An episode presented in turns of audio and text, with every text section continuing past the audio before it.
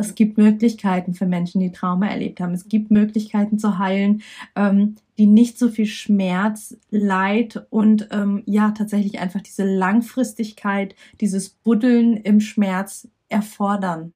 Hi und herzlich willkommen im Me Too Podcast. Das Schweigen hat ein Ende. Der Name ist Programm. Gemeinsam mit meinen Interviewgästen und mit dir möchte ich das Schweigen brechen. Ich bin Mai, Mentorin und Coach für Traumaaufarbeitung nach sexualisierter Gewalt.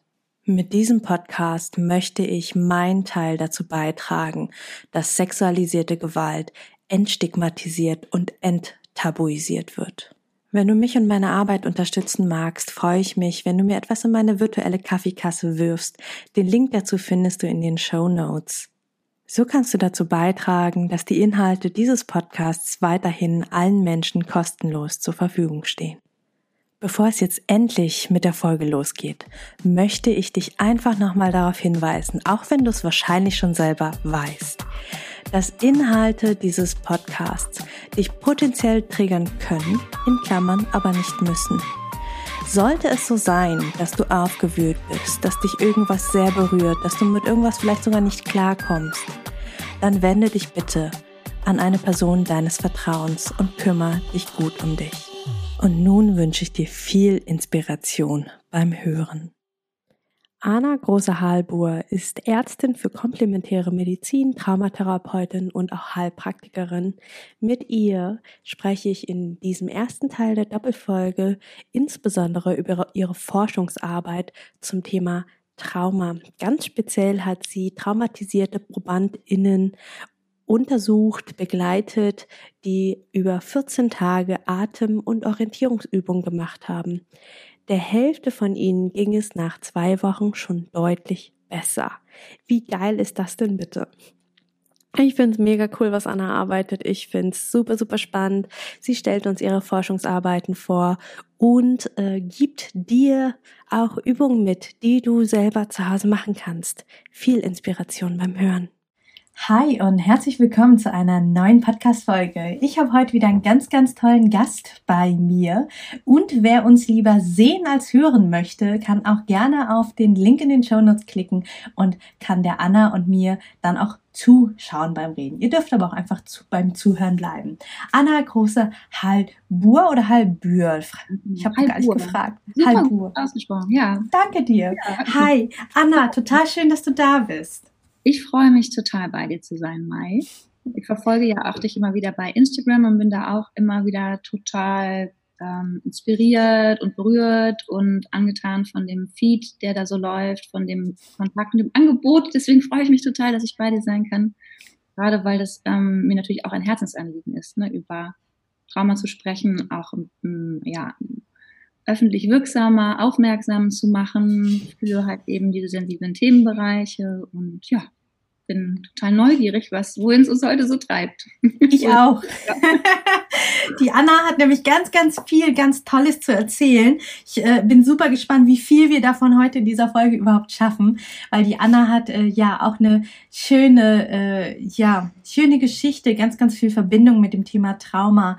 Ähm, Anna, verrat uns doch mal, wie, wie bist du eigentlich zur Traumaarbeit gekommen? Also was, was tust du heute und äh, wie bist du dahin gekommen? Das ist tatsächlich eine sehr lange Geschichte. Ja, erzähl sie. Ja. ich mag Geschichten.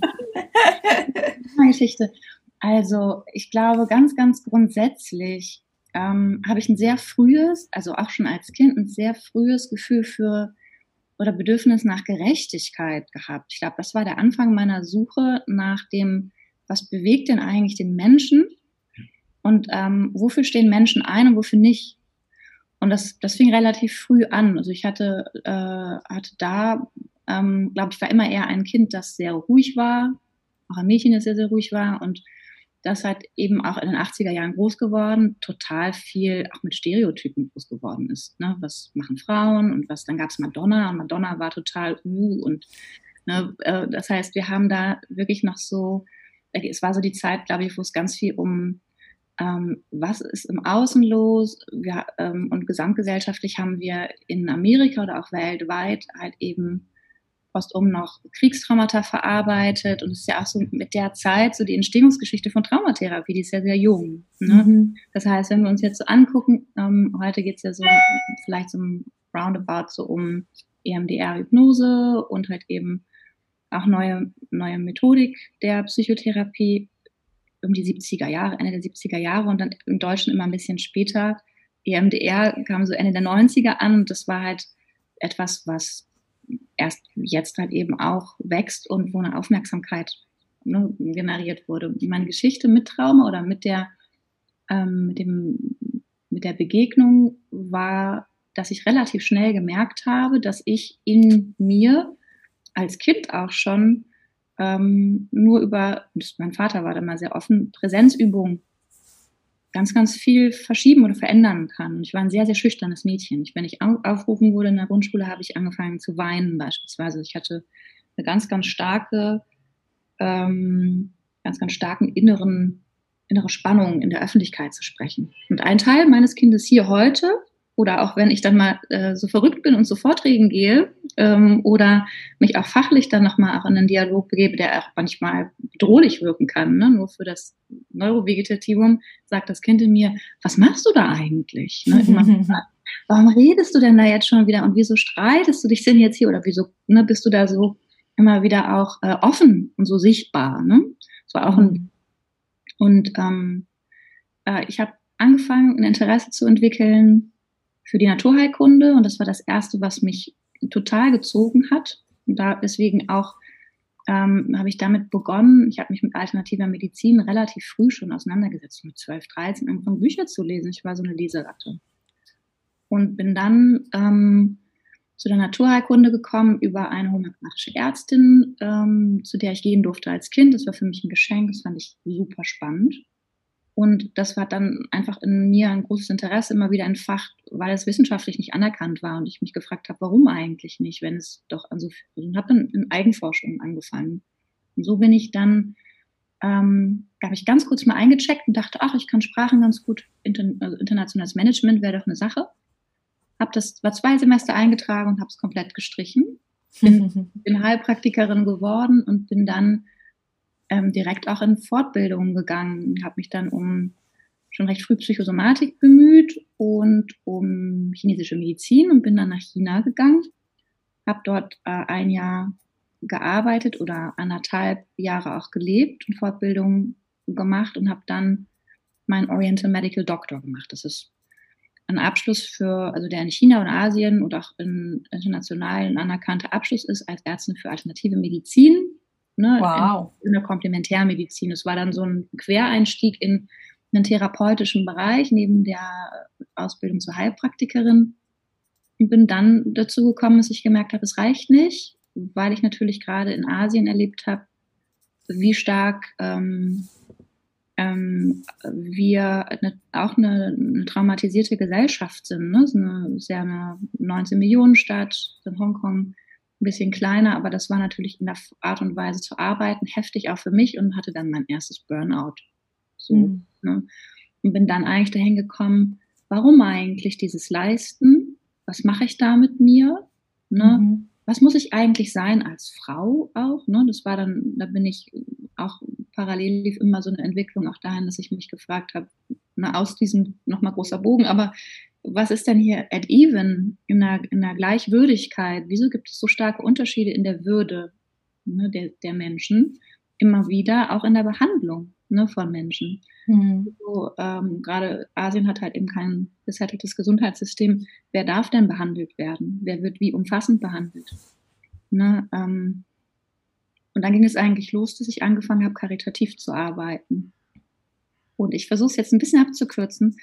Ich bin in dem Zuge ähm, dann nochmal dazu gekommen, dass ich unbedingt eine psychotherapeutische Ausbildung wollte und habe dann Bachelor, Master in Großbritannien gemacht, an einem ähm, College äh, für eben Hypnosetherapie und Psychotraumatherapie und habe dann mit EMDR weitergemacht und in dem Zuge dann irgendwann mich selbstständig gemacht und eben auch viel international gearbeitet und dann hatte ich mein zweites Burnout. okay. Und das war eigentlich so, also die lange Geschichte ne, in, der, in der Entwicklung auch mit Trauma, im Umgang mit Trauma und diesem total sinnvollen Beruf. Ne? Also ich habe versucht in der Türkei sehr, sehr stark eine, eine Lanze zu brechen für die Entwürdigung von Frau und der Gewalt an Frau und der Gay-Lesbian-Community. Das ist mir ein Herzensanliegen gewesen. Mhm. Das ist aber natürlich in einem Land, das so repressiv regiert wird, extrem schwierig und ich halte mich da auch weiterhin zurück, sage ich jetzt mal so mit weiteren Besuchen aus persönlichen mhm. Gründen.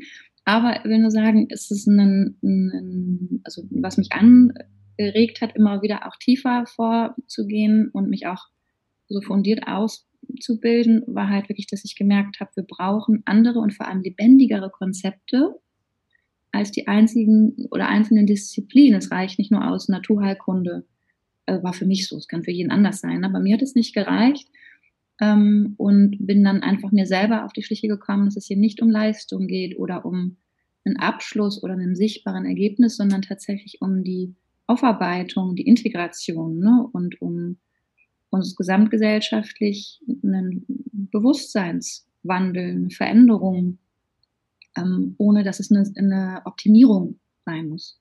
Im Sinne von einem ah, wie viel kann ich denn jetzt davon zeigen? Ne? Mhm. Wir sind jetzt sichtbar, weil es ganz viel noch, ich glaube und hoffe, es wird ein bisschen anders werden, darum geht, ja, zeig doch mal. Ne? Mhm.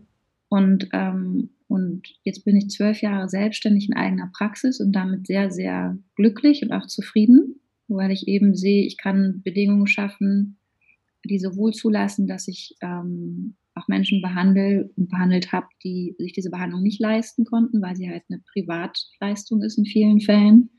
Mhm. Ähm, Form der Therapie. Und das kann ich, weil ich halt ein gewisses Geld, meine Einnahmen auch immer wieder umlege, um halt eben Menschen so mit zu unterstützen. Ne, das ist mir auch ein persönliches Anliegen. Das ist leider begrenzt. Also die, die zuhören, ich würde gerne natürlich viel mehr als ich kann, weiß aber auch, ich kann nicht so viel, ne, weil ich eben auch nur mhm. ein Mensch bin. Ich arbeite aber gerade auch an einem Buchprojekt und habe auch in dem Rahmen dieser Praxisarbeit geforscht, ähm, fünf Jahre lang. Ähm, und hoffe, dass es damit nochmal eine andere Öffentlichkeit geben wird für ähm, Unlearning im eigenen, in den eigenen vier Wänden. Und so kam es, die Pandemie. Ich hatte eigentlich vor, in diesem Jahr das Buch zu schreiben, konnte ich aber nicht, weil ich eben woanders jetzt gerade stehe, auch mit den Menschen, die ich begleitet habe. Mhm. Aber fest vor. Also weiterhin. Mhm. es ist in Sack und Tüten, es muss nur einfach geschrieben werden und beziehungsweise es ist schon viel geschrieben. Ja, die Pandemie hat uns ja auch äh, alle so ein bisschen aus der Bahn geworfen und aus Zeitplänen und aus, äh, was wir alles so tun wollen. Und gleichzeitig ist es ja auch an manchen Stellen ja äh, spannend, ein spannendes Geschenk zu schauen, da eine Flexibilität reinzubekommen. Also ähm, wenn das Buch irgendwann äh, fertig und da und kaufbar ist, werde ich euch den Link auf jeden Fall in die Show Notes tun. Das heißt, wenn ihr irgendwo in der Zukunft gerade zuhört und einen Link zu einem Buch findet, findet, dann ist es da und dann äh, schaut da voll gern rein. Ganz, ganz wertvolle Arbeit, die die Anna da macht. Ähm, Mhm.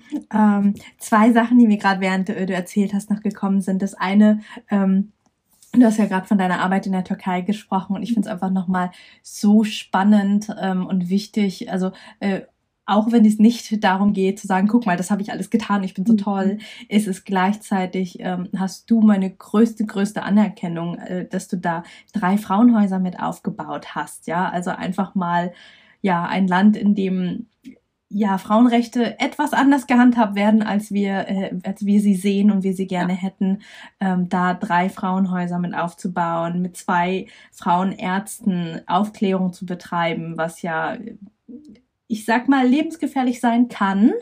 Mhm. Ähm, da hast du wirklich meinen größten Respekt für, dass du da äh, dich ja pro bono, also wirklich komplett karikativ aus, aus deinen, ja, aus Überzeugung, dass du das, dass du das tust, dass du da ja. sowas mal noch nebenbei machst. ich weiß auch gar, ich glaube, manchmal, vielleicht ist das auch ein Teil, also ich danke dir total, ne, für, mhm. für auch nochmal so den, das Augenmerk, weil das wirklich auch nochmal, also wir sind auch total aufgerufen, gerade uns diese strukturellen Probleme anzugucken und auch eine Haltung zu entwickeln. Es reicht nicht mehr, keine Meinung zu haben, ne, weil mhm. keine Meinung ist eine Meinung, ne. Eine Enthaltung ist immer auch eine Stimme und ich glaube, der Teil, ähm, das ist so eine Unruhe, die ich vielleicht auch habe, ähm, die mich an vielen Punkten auch weiter, immer weiter gehen lässt, auch mal zu gucken. Und ich glaube, irgendwas trägt mich da vielleicht auch. Ne? Das, ist, das sind natürlich auch Menschen, die das auch möglich gemacht haben. Das waren Gelder, die entstanden sind aus Quellen, die ich natürlich jetzt nicht nennen kann, weil in der Türkei ist nach wie vor auch heute noch sehr gefährlich ist, halt eben mhm. ne, ähm, gewisse Netzwerke öffentlich zu machen. Aber ich glaube, man kann ja.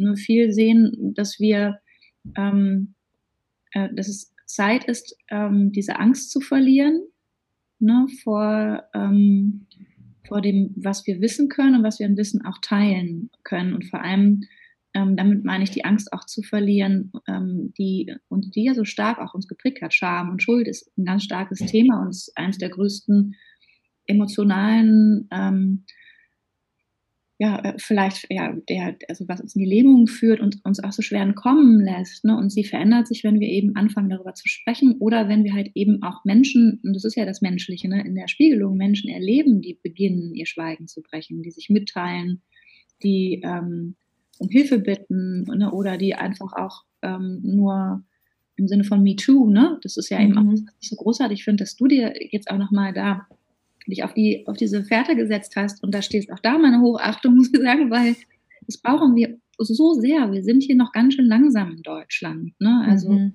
hier ist echt noch eine Lanze zu brechen. Ähm, und wir haben auch transgenerational noch ganz schön viel zu tun. Ja, ähm, und da sind wir auch beim Rassismus, ne, auch zu sagen, es reicht auch nicht mehr. Also alle strukturellen Probleme jetzt gesamtgesellschaftlich, es reicht nicht mehr. Ähm, ähm, da nicht, nicht zu denken, nicht zu ähm, eine Position zu beziehen. Ne? Ja. Und ähm, was mir wichtig ist, Wut ist sicherlich auch immer ein, ein, ganz, ganz großer Katalysator und erstmal als Energie ein Teil, der auch Scham und Schuld entfesselt, wenn es halt eben keine Aggression ist. Ne? Und das ist ein Unterschied, den ich jetzt immer wieder finde. Ich glaube, es gab sicherlich Zeiten, wo ich eine ganz, ganz starke Aggression auch entwickelt habe vor dem, ne, was ich eben in, im Rahmen von Begleitung oder auch persönlicher Ungerechtigkeit empfunden habe. Aggression ist ein sehr kindliches Gefühl, ist eine sehr kindliche Qualität. Ne? Wenn wir ähm, aber wütend sind und zielgerichtet halt ein Ziel verfolgen, dann können, kann das halt ein Breaker sein von Scham und Schuld. Mhm. Auch wichtig in der Aufarbeitung, ähm, weil Wut heißt dann auch vielleicht nur in unserer Kraft. Ne? Wut ist etwas, was sehr gerade sein kann und was halt eben auch sich nicht mehr beschämen lässt oder unterdrücken lässt. Und das ist dann der Unterschied, der führt dann auch nicht so stark in die Hilflosigkeit, weil er erst einmal im Kern ähm, nicht Angst ist, sondern halt dann vielleicht eine, eine, Basis hat, die auch die Grenzen der anderen respektiert. Ne? Und dann auch, das ist dann ja, was Liebe ist. Liebe ne, kommt dann halt wirklich mehr weg von Romantik und ist dann ein liebevoller Approach, eine Ausrichtung aus mein, also mein Impuls ist wirklich, ich möchte eine Veränderung mit begünstigen und das in aller Offenheit für das, was gebraucht wird und nicht ich bin die Wahrheit ne, oder ich bin die Antwort auf oder ich mhm. weiß genau, wie es jetzt läuft. Ne, das ist halt ein, das ist etwas, was ich sehr schwierig finde und wo es natürlich schwierig ist für jemanden, wenn wir beim Thema Trauma sind, auch zu differenzieren.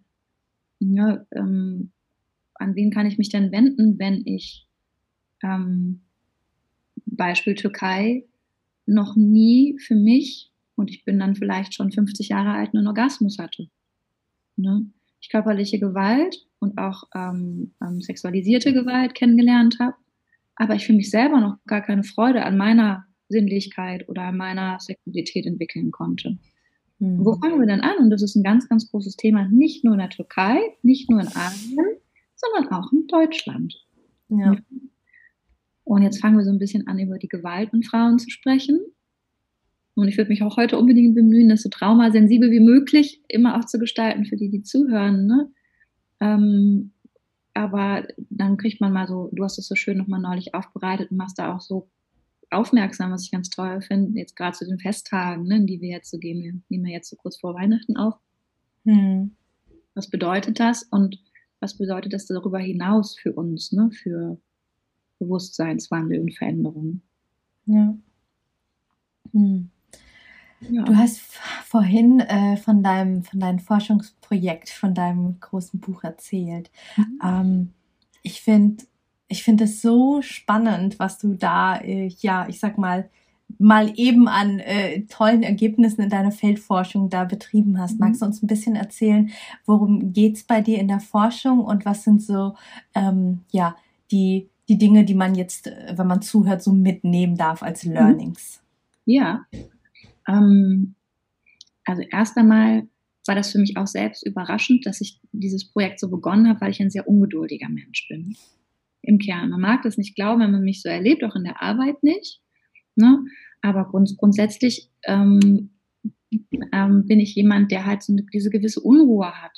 Ne? Also wo es so um diesen, dieses, ja, dieses Aktiviertsein so geht. Und in dieser Angstforschung ging es vor allem um die Behandlung von posttraumatischen Belastungsstörungen, also den Folgestörungen nach traumatischem Erleben, ne, die nicht integriert werden konnten. Das ist erstmal so eine Zusammenfassung zu sehen.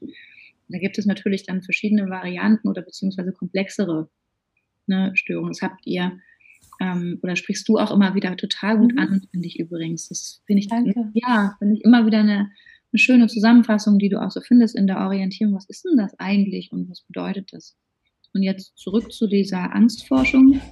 Das war halt ähm, eben in dem Zuge, dass ich mich gefragt habe, gerade in der Behandlung von Trauma, da geht es so viel um die Überwindung von Angst, von Scham und Schuld und auch vor allem um die Angst vor der Veränderung, wo sie uns ja noch unbekannt ist. Wir noch nicht wissen, wie weit trägt denn der Boden, wenn ich jetzt annehme und akzeptiere, dass ich Opfer geworden bin.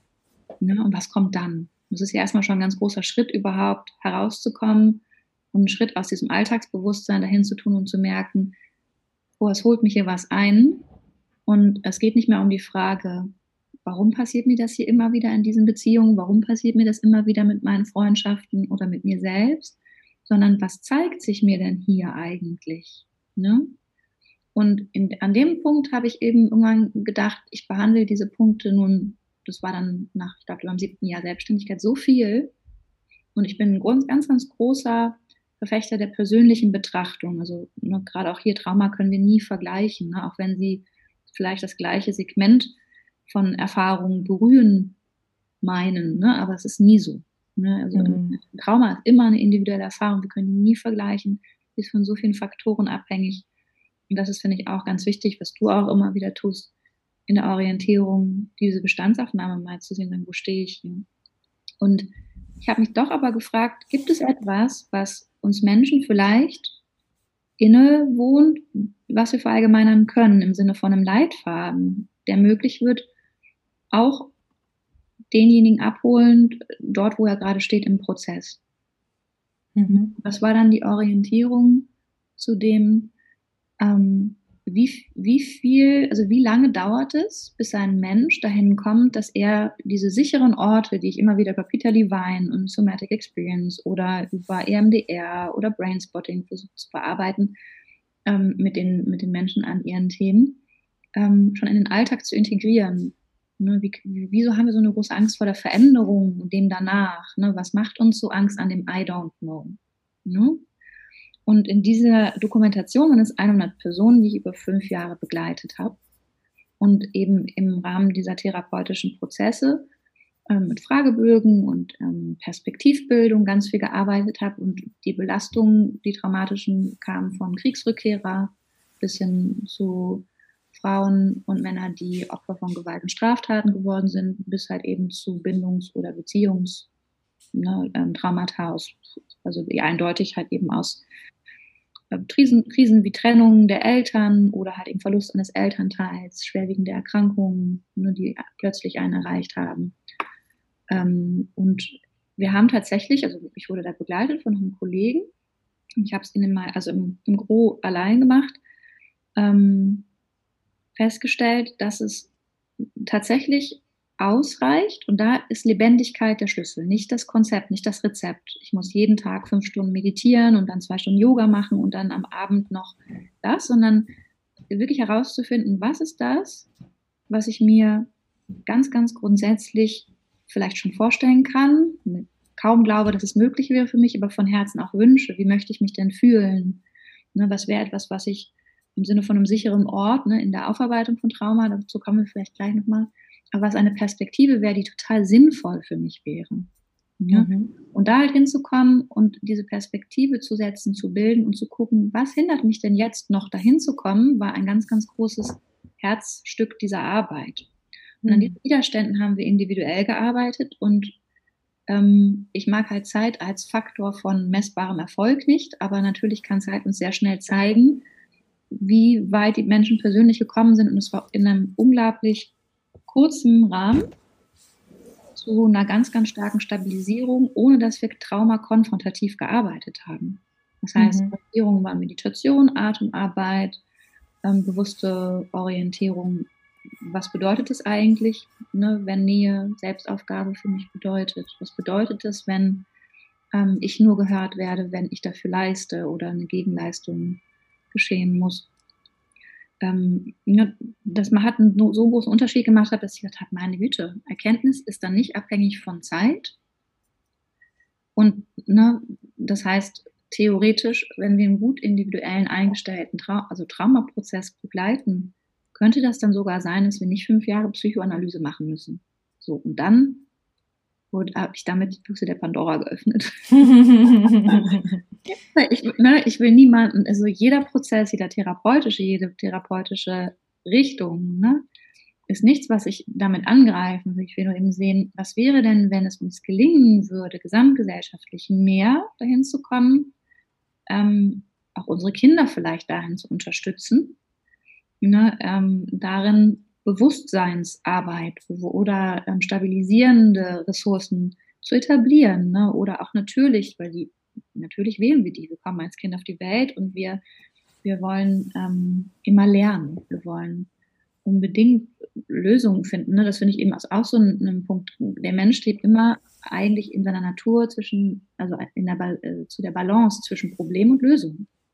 Ne? Deswegen machen wir Sudoku, wir nehmen die Herausforderung mit diesem 80er-Jahre-Würfel an, nehmen wir so, die ich furchtbar finde, aber wir spielen gegen Siedler ähm, oder Monopoly. Ne? Es gibt halt eben Dinge, wo wir immer wieder auch auf der Suche nach Selbstwirksamkeit sind.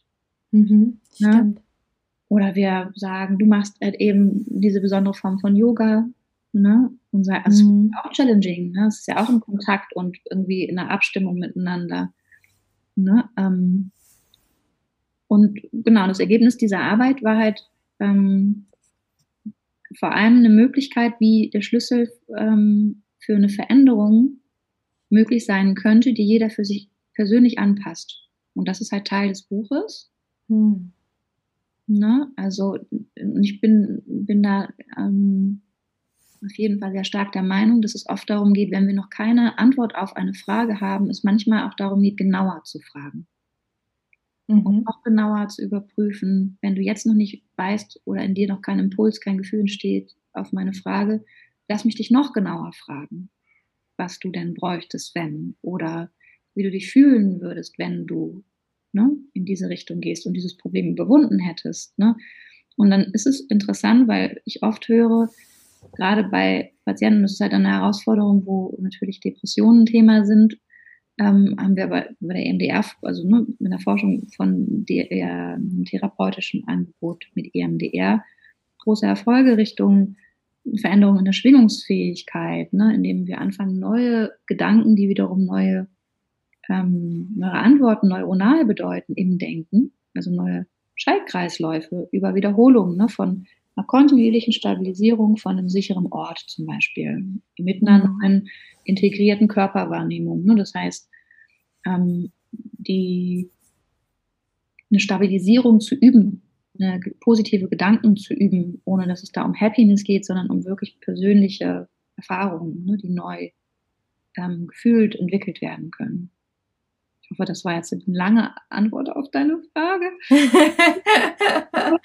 ja, und gleichzeitig sie so, so spannend, ähm, da, ich sag mal, dass, dass du da so vorreiterisch vorgehst äh, und eben auch äh, dich traust zu sagen, hey, was wäre denn, wenn wir Trauma heilen, therapieren, bearbeiten könnten, ohne äh, jahrelang in Psychoanalyse und im Dreck rumzuwühlen und vielleicht sogar ohne über das Trauma zu sprechen. Und zwar in kürzester Zeit, indem die Menschen stabilisierende, ressourcevolle, schöne Übungen mitbekommen. Ja? Und da das finde ich äh, super, super spannend, dass es, ähm, dass wir uns äh, trauen, ähm, da äh, dem lieben Herrn Freud äh, da mal äh, entgegenzutreten und sagen, okay, ähm, das ist eine große Basis unserer heutigen Psychotherapie, aber es ist eben halt die Basis und es ist, muss man leider auch sagen, alt. Ja, also ähm, die systemische äh, Therapie,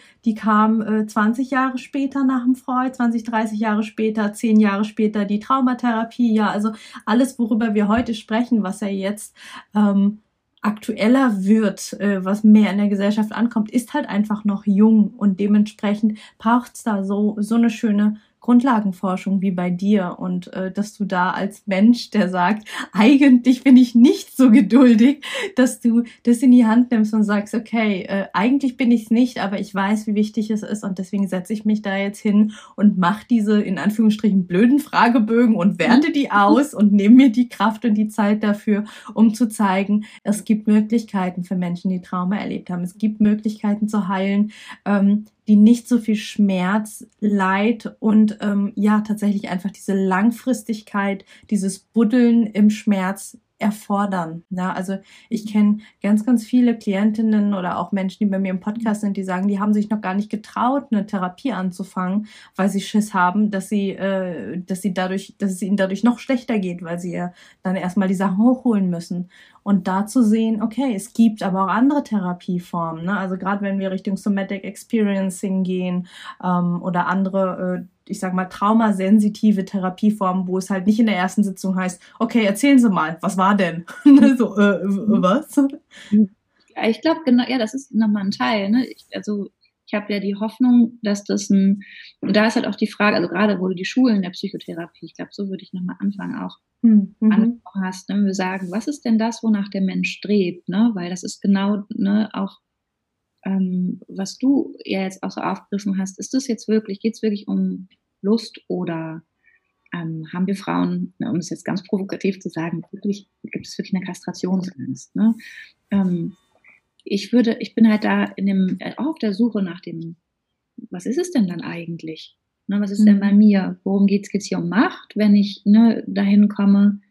ähm, dass ich in so einem ersten Burnout lande. Welche, welche, welche, was habe ich denn für ein Streben nach Leistung? Ne? Was versuche ich denn gut zu machen? Was ist das denn in meiner persönlichen Geschichte oder Färbung?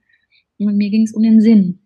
Und in dem mhm. Zuge habe ich halt immer wieder festgestellt, aha, es ist interessant, sobald ein Mensch, äh, auch wenn er jetzt zum Beispiel mit einem Kriegstraumata kommt, feststellt, ähm, okay, ich komme jetzt mit etwas, was mich so ultimativ blockiert und lähmt, immer noch über so eine lange Zeit. Aber in dem Moment, wo ich anfangen kann zu üben, erstmal nur zu üben, eine Perspektive, eine mögliche Perspektive zu bilden, verändert sich schon mein Gefühl in dieser Ausweglosigkeit. Mhm. Ja, das heißt, deswegen bin ich auch so begeistert gewesen von deinem, ähm, von deinem Traumakit, weil es so oft darum geht, erstmal überhaupt festzustellen, ah, ich habe ein Problem ah, okay, und ich habe Angst davor und ich habe Angst vor der Veränderung und ich habe auch ganz viel Angst vor der Scham und ich habe auch Angst vor der Schuld und all dem, was dann in Bewegung kommt, wenn ich mich jetzt hier positioniere, weil das ist das, was bei traumatischen Erlebnissen ganz oft nicht passiert. Wir positionieren uns nicht, wenn es um ähm, strukturelle Probleme wie Rassismus geht oder um Antifeminismus im, im Lockerroom. Ne? Das ist auch eine Aufgabe für die Männer dieser Zeit, zu sagen, hey, sag mal, ist nicht ein bisschen albern jetzt sowas, ne? Also mhm. wo, man hinkommt und, und das ist halt auch ein, finde ich, so ein Anliegen, das ich so stark habe, dass wir uns diese Ängste so angucken. Ne, auch jetzt auch in der Krise ist das eine super Einladung dazu, weil hier natürlich ganz, ganz alte, niedrige Gefühle ne, aufkommen von Fight, Flight, von ich weiß es nicht, ich habe Angst und wenn wir Angst bekommen, dann fangen wir oft an zu suchen in der Vergangenheit, was war denn da wie und projizieren das so in die Zukunft und verpassen dabei die Gegenwärtigkeit, ne, diesen Moment. Ähm, und ich glaube, deswegen hast du total recht, Freud ist total lange her und wir können auch nicht mehr, haben auch keine Zeit mehr, so sehe ich das, Trauma ähm, rein kognitiv zu betrachten. Das heißt, wir brauchen mhm. immer eine Integration der Körperlichkeit. Welche das genau ist, müssen wir halt eben persönlich anpassen. Ja. Und je persönlicher jeder für sich lernt, ah, es könnte mir helfen im Rahmen von Traumaaufarbeitung, auch schon erlebt, ne? Ähm, mich wirklich zu wehren, Selbstverteidigungskurs zu machen. meine Kraft zu spüren, zu spüren, dass ich mich auch entfesseln kann, ne? wenn ich mich bedroht fühle, habe ich sofort eine positive Ressource und zwar nicht nur mental ne? und kognitiv verarbeitet, sondern auch körperlich habe ich gemerkt, boah, kann ich austeilen. Super. Mhm. Ne? Ich habe ein Biest in mir, Mann, das ist aber wehrhaft, na gut. Oder halt auch zu sehen, ähm, nee, kann ich nicht. Ähm, was würde mir denn aber helfen, in eine andere Form von innerer Festigkeit zu finden? Es würde mir helfen, eben meine, meine Gedanken oder meine Abwertung mal ganz klar konkret als Hemmnis ähm, vor einem Therapiebeginn halt eben zu bearbeiten. Und dafür kann halt schon ein, erstmal ein Angebot ähm, gut sein von Meditation, Atemübungen, wo wir uns langsam rantasten können und erste zarte körperliche Selbsterfahrung machen, wo wir uns regulieren können. Ne? Von, mhm. wow, ich kann theoretisch ähm, heute, 2020, ja nicht mehr Ende der äh, 80er, kann ich googeln Peter Levine oder Polyvagaltheorie und ich bekomme sofort eine Idee von, okay, das ist was. Und gerade weil wir in diesen Zeiten sind, ist es natürlich auch wichtig zu überprüfen, ja, wer ist denn gut für mich und wer ist, ne, weil was schön aussieht, kann, muss nicht immer super sein. Mhm. Ähm, und das ist, glaube ich, einmal eine ganz, ganz persönliche Entscheidung. Also neben der fachlichen Ausbildung von natürlich jemand, also jemandem, der mich gerade in komplexen Trauma Folgestörungen begleitet. Und da brauche ich jemanden, der Erfahrung hat im besten Fall, ähm, der, den ich vielleicht sogar durch persönliche Erfahrungen ähm, irgendwie kennenlernen kann ne, oder einen Kontakt bekomme. Ähm, das würde wäre immer meine erste Empfehlung, ne, weil wir uns ja nicht ohne Grund auch Menschen in unserem Umfeld suchen, die gewisse Erfahrungen machen. Wir können schon mal auch ein, ein gewisses Vorvertrauen haben, gerade wenn die Prozesse komplex sind, die wir glauben zu erwarten. Und dann natürlich auch jemand, der uns persönlich angenehm ist, ne, gerade bei Trauma. Mhm.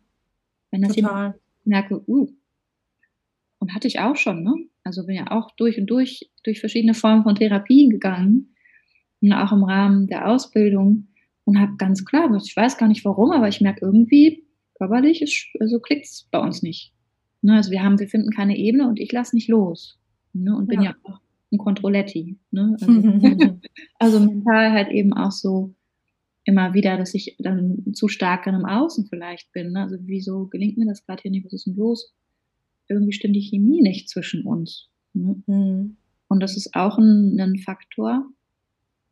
Ähm, und, gerade deshalb halt eben auf die Suche zu gehen, ähm, okay, wo, was, was könnte es denn sein? Oder in deinem Fall halt auch ein, ist ja ein Leuchtturmprojekt, ne, auch was du hast, finde ich, mit dem MeToo. Mal zu sehen, hier mhm. gibt es eine, eine, eine Möglichkeit, sich erst einmal ein Gefühl zu bekommen für dich persönlich, und ein Gefühl zu bekommen. Deswegen finde ich auch diese Form der Öffnung gut, ähm, auch wenn die von vielen Psychotherapeuten oft kritisiert wird. Ne? Und ähm, natürlich geht es immer darum, dass wir uns in unseren Grenzen auch zeigen. Und natürlich musst du, so wie ich auch, immer unterscheiden zwischen, was ist jetzt privat und was ist persönlich. Mhm. Ne? Und das versuche ich immer sehr, sehr klar auch einzuhalten, weil ich natürlich nicht möchte, dass das da einfach Übertragungen gibt, die vielleicht auch ungut sind für die Menschen, die mir folgen oder was auch immer. Aber davon, das muss ich akzeptieren, dass das passieren wird und dass das auch so ist, weil wir Menschen sind. Ne? Und nichtsdestotrotz macht es aber total Sinn, gerade jetzt Orientierungshilfe zu bieten und auch gerade jetzt wirklich diese Dinge anzusprechen und auch gerade jetzt mit der Möglichkeit, dass auch wir hier vielleicht auch mal ähm, menschlich fehlbar sind. Ne, zu mhm. sagen, ach, oh, ich muss nochmal nachkorrigieren, übrigens äh, doch nicht 70er, sondern, ne? Mhm. Oder, und halt auch, wir haben ja die Wahl, wie wir auch dann reagieren. Und für mich ist es ein Leitsatz, an den Grenzen begegnen wir uns. Ne? Also eine wirkliche Begegnung mhm. findet an der Grenze statt. Die ist dann echt wahrhaftig und sie ist vor allem in der Achtung der Grenzen sicher. Mhm. Ne? Das ist ein schöner Leitsatz. Ja, und das ist so. Sie wird sicher durch die Grenze. Ne? Und Liebe wird auch bedingungslos durch die Grenze, an den Grenzen, wo wir eben gemeinsam Beziehungen gestalten. Ne? Und uns entscheiden mhm. wieder, hey, wo wollen wir hin? Ist es bei mir gerade eine Grenze erreicht? Ich muss mal halt gucken, warum. Ich brauche mal Zeit. Ne? Das ist halt eben auch ein Faktor bei der Traumatherapie. Mhm. Ne? Also, und ich glaube, da gibt es keinen richtigen Zeitpunkt für den Beginn. Ne? Ähm, und ich glaube auch, dass es wirklich wichtig ist, also Erkenntnis liegt nicht an fünf Jahren Psychotherapie, also das impliziert es nicht. Es kann halt natürlich auch in einer, in einer ähm, gut, ähm, guten und sicheren therapeutischen Beziehung in einem Kurzzeitprozess geschehen. Ne?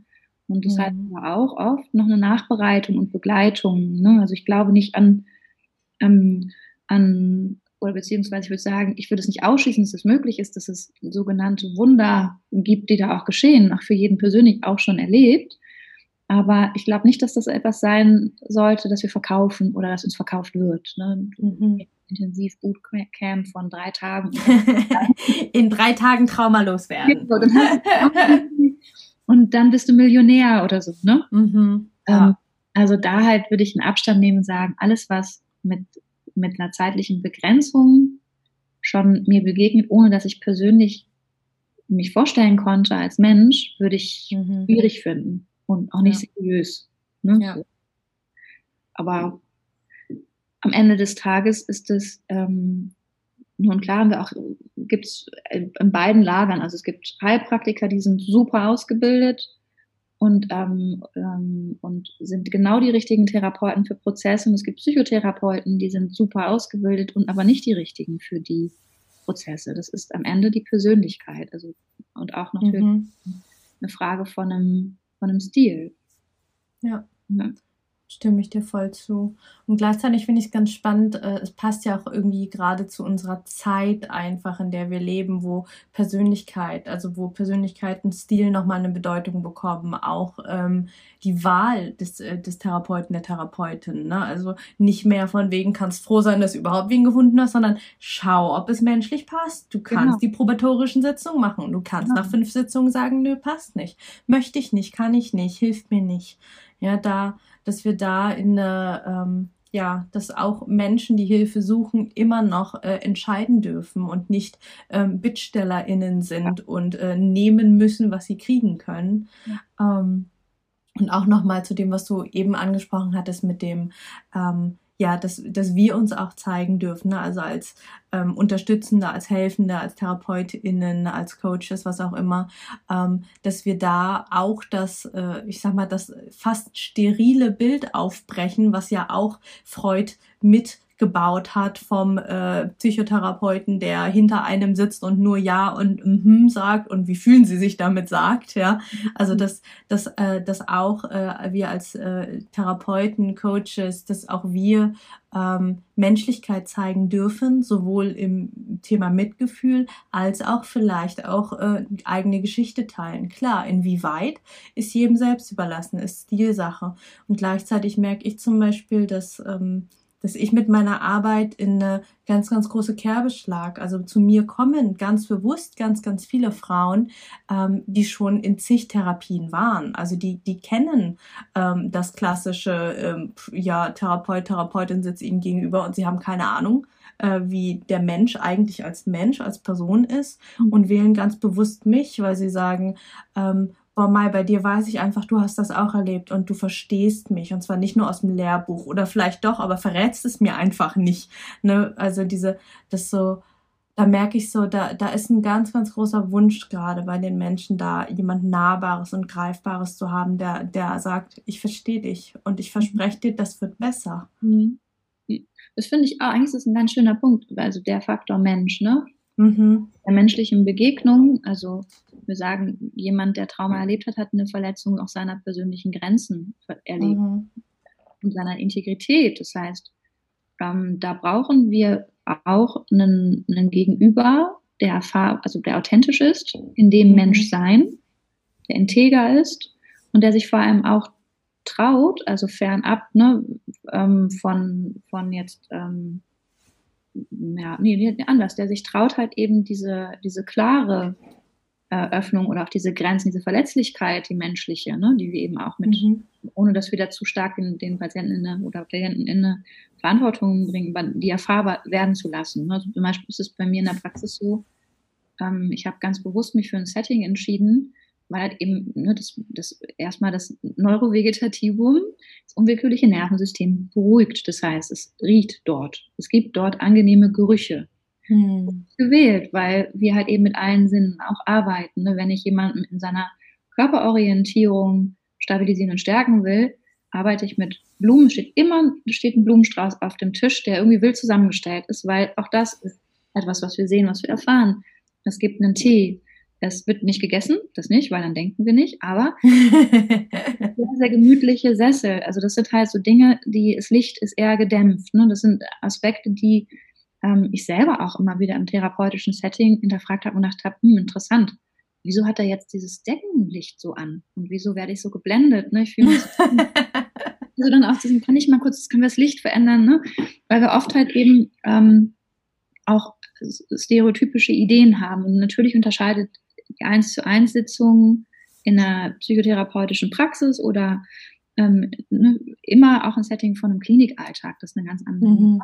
ne? ja. Kann man nicht vergleichen. Und Klinik macht für sich so Sinn und darf auch eine Institution sein, die halt eben auch in diesen Zeiten sehr, sehr überlastet ist und da auch natürlich Hochachtung vor der kurzen Zeit, die ein Therapeut da aufwenden muss. Dennoch ist es so, dass wir uns auch fragen müssen, strukturell, perspektivisch, ist das wirklich ein Angebot, das wir Menschen machen können? Ne, gibt es nicht noch eine Möglichkeit, andere Gelder, andere Setting, für Settings und halt eben auch natürlich für andere Zeit aufzubringen? Weil ich könnte jetzt nicht in 50 Minuten ähm, so effektiv arbeiten mit EMDR wie in 90 Minuten. Das ist so. Ne? Mhm. 120 Minuten für eine Erstanamnese. Also die Zeit brauchen wir, um wirklich halt eben die Grundlage von einer guten Traumaarbeit auch zu leisten. Ne? Wir brauchen eine Möglichkeit für jemanden, der zu mir kommt. Ich sitze da ja einfach schon Jahre, aber es kommt ja jemand Neues zu mir, davon muss ich Jahre ausgehen, dass der Zeit hat anzukommen, sich zu orientieren, mich kennenzulernen, ähm, zu gucken, okay, worum geht es jetzt hier eigentlich in dem Anliegen und wie belastend ist es jetzt schon da überhaupt 24 Stunden vorher, 48 Stunden vorher mit diesen Gefühlen ähm, unterwegs zu sein, dass ich heute oder morgen darüber spreche. Ne? Mhm. Und das ist auch etwas, was wir auch antizipieren müssen. Und so fängt schon der Prozess sehr früh an, ne, wenn wir über Traumaarbeit nachdenken. Okay, wie bereite ich mich vor? Womit kommt jemand? Was muss ich berücksichtigen? Wenn es zum Beispiel auch Terminverschiebungen gibt, ist das anderes als ähm, jetzt vielleicht, weiß ich nicht, eine klassische ähm, reine Ressourcenarbeit, die ist auch anstrengend fürs Gehirn, ne? weil wir immer wieder mhm. Knüpfungen herstellen und das ist schon auch intensiv als jetzt wirklich eine traumatische Aufarbeitung, Traumakonfrontation. Ja. Mhm. Also so. Ähm, ja, und ich glaube, als Angebot, was können wir machen? Ich glaube, es geht darum, dass wir persönlich werden und dass wir also für uns, ich bin ja auch so jemand, der sich immer wieder ähm, auch außerhalb seiner Convenience bewegt. Ne? Also ich gucke auch immer, was ist mit meinen Ängsten eigentlich, was ist das, was mich noch triggert. Und ja, ne, und das ist auch das, was ich Patienten sage, selbst seit zwölf Jahren, wo ich wirklich täglich irgendwie in der Form mich mit meinem Bewusstsein beschäftige, meditiere, Atemarbeit mache, bin ich total schnell auch mal aus der Bahn zu kicken oder ja, auch Weihnachten stresst mich. Ja, und ich habe auch Tage, wo es mir gar nicht gut geht, gerade wenn ich halt meine positiven Routinen verlasse. Ja, und wenn ich das vier Tage nicht mache, arbeite ich anders, als wenn ich es vier Tage mache. Oder ähm, fühle mich anders, ne? intensiver, lebendiger, weniger lebendig. Hm. Ich glaube, das ist halt etwas, ähm, das verändert auch den Prozess. In dem Moment, wo wir uns gegenüber sitzen als Menschen und ich sage, ich weiß, es ist jetzt einfach total ungewohnt und deswegen wirkt das erstmal anstrengend, diese positive Arbeit zu leisten. Worst-Case-Szenario könnte es sein, dass es dir damit besser geht. Wäre es denn? Wollen wir es mal probieren? Und wenn es richtig doof ist, können wir gucken, ne, was du dann brauchst, weil dann würden wir nochmal anpassen. Hm.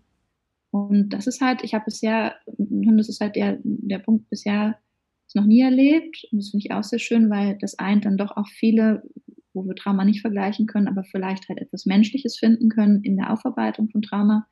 In uns gibt es etwas, einen Kern, ähm, auch wenn wir glauben, dass der keine Quelle von Kraft vielleicht hat oder wenn wir glauben, dass wir, ähm, dass diese Verwundung oder die Verletzung durch traumatische Erlebnisse ganz, ganz tief reicht.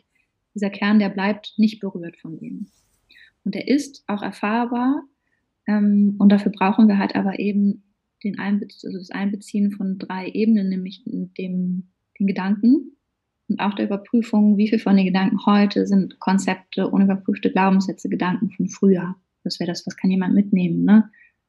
das, was ich jetzt gerade über mich denke, zu beobachten, auf eine andere Ebene zu bringen, ist auch Teil von der integrierten oder ressourcenorientierten Traumaarbeit. Wer sagt es denn? Ist es innen oder ist es außen? frage ich dann oft. Sicher mhm. oder unsicher? Mhm. Fühlt sich das an? Okay. Ähm, was für ein Gefühl kommt denn dann, wenn du das denkst? Ne, ist es dein Gedanke oder weißt du nicht? Gucken wir. Okay, und dann kann man halt eben sehen, auch indem wir anfangen, gerade auch in der Traumatherapie ja sehr oft gewählt, der Belastungs, die Belastungsabfrage, wenn Sie an das Bild denken, wie hoch ist die Belastung 1 bis 10? Ne? Okay, diese Skalierung für sich mitzunehmen, ohne es zu bewerten, zu sagen, wo bin ich denn? Das mache ich ganz viel in meinem Alltag. Boah, ich bin bei einer 8 von Spannung und Anspannung, innerer Unruhe. Okay, Moment mal ganz kurz, 8 ist zu hoch. Was kann ich da machen, um erstmal wieder auf eine 5 vielleicht zu kommen? Ne? Und da geht es nicht um 8 ist schlechter als 5, sondern es geht darum, den Druck mal ein bisschen zu senken. Und ja, dann arbeite ich auch ne, nach einem ganz einfachen Protokoll von Peter Levine, Atmung und körperliche Orientierung. Ne? Und das ist dann halt häufig in der Traumatherapie, nennt sich das bilaterale Stimulation. Das heißt, die Stimulation halt über zwei Richtungen, entweder per Klang, also Tapping kann es sein. Ähm, bei Kindern macht das zum Beispiel sehr, sehr viel Sinn, dann über eine Stimulation ne, über zwei Finger auf den Beinen. Ne, das können wir auch machen. Wir können das überall machen, wo wir im Auto sind, im Stau, wir warten.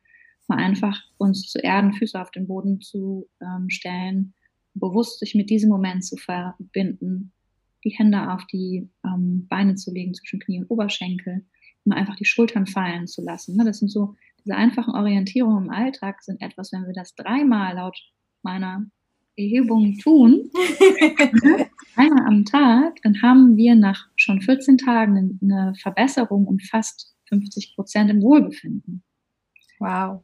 Also das heißt, also das ist erstmal ne, noch gar nicht, also heißt subjektives Wohlbefinden, wie, wie verändert sich dein Gefühl zu dir selber, wie viel mehr präsent fühlst du dich, und es sind 100 Personen gewesen, die dann aber nach 14 Tagen sagen konnten von halt eben ne, so zwei verschiedenen Möglichkeiten von Ressourcenstärkung am Tag, entweder eine Audio oder halt eine Atemarbeit oder eben ein Tapping mit Atmung. Ähm, Zeitaufwand sind dann jeweils 30 oder 50 Minuten, kürzeste Zeitaufwand 15 Minuten. So. Ergebnis war, jeder hat für sich gewählt, das Richtige oder persönlich Passende. Ergebnis mhm. war bei allen gleich. Also es gab qualitativ in den, in den gewählten Möglichkeiten kaum Unterschiede. Mhm. Das heißt, Schön. deswegen ist es so wichtig, das Persönliche halt eben herauszufinden. Was ist es, was mir gut tut? Wo bin ich heute meinem Gefühl näher? Heute will ich nur hören und nichts tun. Mhm. Die Audio, okay. Mhm. Wow. Ja. Das macht ganz viel Mut, deine Ergebnisse zu hören. Ja, ich, also ich hoffe das. Deswegen ist es das Ziel. Also, weil ich gedacht habe, es reicht ja nicht, wenn ich das alleine für mich in meinem Kämmerlein erlebe mit Menschen. Ähm, und ich glaube, ähm, weil wir Menschen sind, gucken wir immer wieder, wer macht denn welche Erfahrungen. Wenn es erstmal eine Erfahrung von einer größeren Gruppe ist, die in eine Richtung geht, ähm, dann können wir halt eben wirklich sagen, auch wenn ich jetzt noch nicht weiß, wie, ne, reicht es erstmal aus, zu gucken, dass ich in diesem Moment ähm, immer wieder einen Bezug zu meinen Bedürfnissen und Gefühlen herstelle. Und das kann manchmal erstmal nur sein, also von Moment zu Moment ist das ein bisschen auch so ein Leitsatz. Ich fühle mich jetzt ultimativ gestresst, getriggert, angespannt oder komm, hab, lasse keine Zeit zwischen Reiz und Reaktion. Das ist auch so ein Punkt, wo ich immer wieder mit Menschen gucke. Sag mal, wie ist das? Das heißt, es gibt einen Trigger und wie schnell erfolgt denn dann der Reiz darauf, also die Reaktion auf den Reiz so, ähm, dass wir lernen, wir können getriggert werden. Es geht nur darum, andere ähm, Perspektiven erstmal nur zu entwickeln im, im Trial and Error. Boah, jetzt, das, dieser Satz hat mich total erwischt. Das erste, was ich mache, ist Stecker ziehen und mal kurz mir eine Zeit nehmen. Ich gehe auf Toilette, ich mhm. Sport. Ne? Ich gehe auf Toilette, kann ich ein Team-Meeting machen. Ne? fühle mich beschämt. Ich merke, es gibt eine ganz, ganz starke Ladung. Ich orientiere mich körperlich. Ne, ich gehe dann zu mir als ersten Call. Ich gehe nicht nach außen, was wir dann oft machen. Ne? Wir verlieren dann den Kontakt zu uns. Wir integrieren nicht das Erlebnis, sondern wir dissoziieren und gehen dann nach außen. Ne? Versuchen mhm. noch besser zu machen oder zu revidieren oder noch noch mehr zu zeigen, dass wir offen sind. Ne? Also mhm. einfach, wir nicken dann ganz stark oder ja, und das sind dann Punkte, wo wir uns in der im, im Call to Action sagen können, das war heftig, das hat gesessen. Brauche ich dafür jetzt etwas? Ja, eigentlich schon. Dann stehe ich jetzt auf und gehe auf Toilette. Hm, schön. Und jetzt bin ich da, ich gucke mich an, ich wasche mir die Hände, ich trinke einen Schluck kaltes Wasser, ich atme. Und das sind dann eben Dinge, da brauchen wir therapeutische Unterstützung oder jemanden, der mit uns guckt, was können denn dann für dich, wie in deinem Sinne Survival Kit, Ideen sein, ne, für was hilft denn jetzt? Ne? Mhm. Ähm, und auch ich mache das, wenn ich mich, wenn ich angegriffen wurde oder getriggert fühle, äh, oder ich mich angegriffen fühle, so, ne, sagen, ich fühle mich jetzt so. Kann ja auch mhm. sein, dass das erstmal hat gar nicht so viel erstmal da zu tun. Ich gucke erstmal bei mir, dass ich sicher werde und dann überprüfe ich für mich, ähm, will ich das jetzt annehmen oder nicht? Und im Zweifel nein. Ne? Genau, ich höre das, was mir gesagt wird, ich wurde getriggert. Ab jetzt höre ich erstmal nur, was mir gesagt wurde und bearbeite das für mich später und mach mal kurz eine Pause im Erleben. Sag, ich kann jetzt gerade nicht weiter, ich muss noch mal ganz kurz mich orientieren. Es können so die ersten Grenz, also positiven Grenzsetzungen sein, die wir erfahren.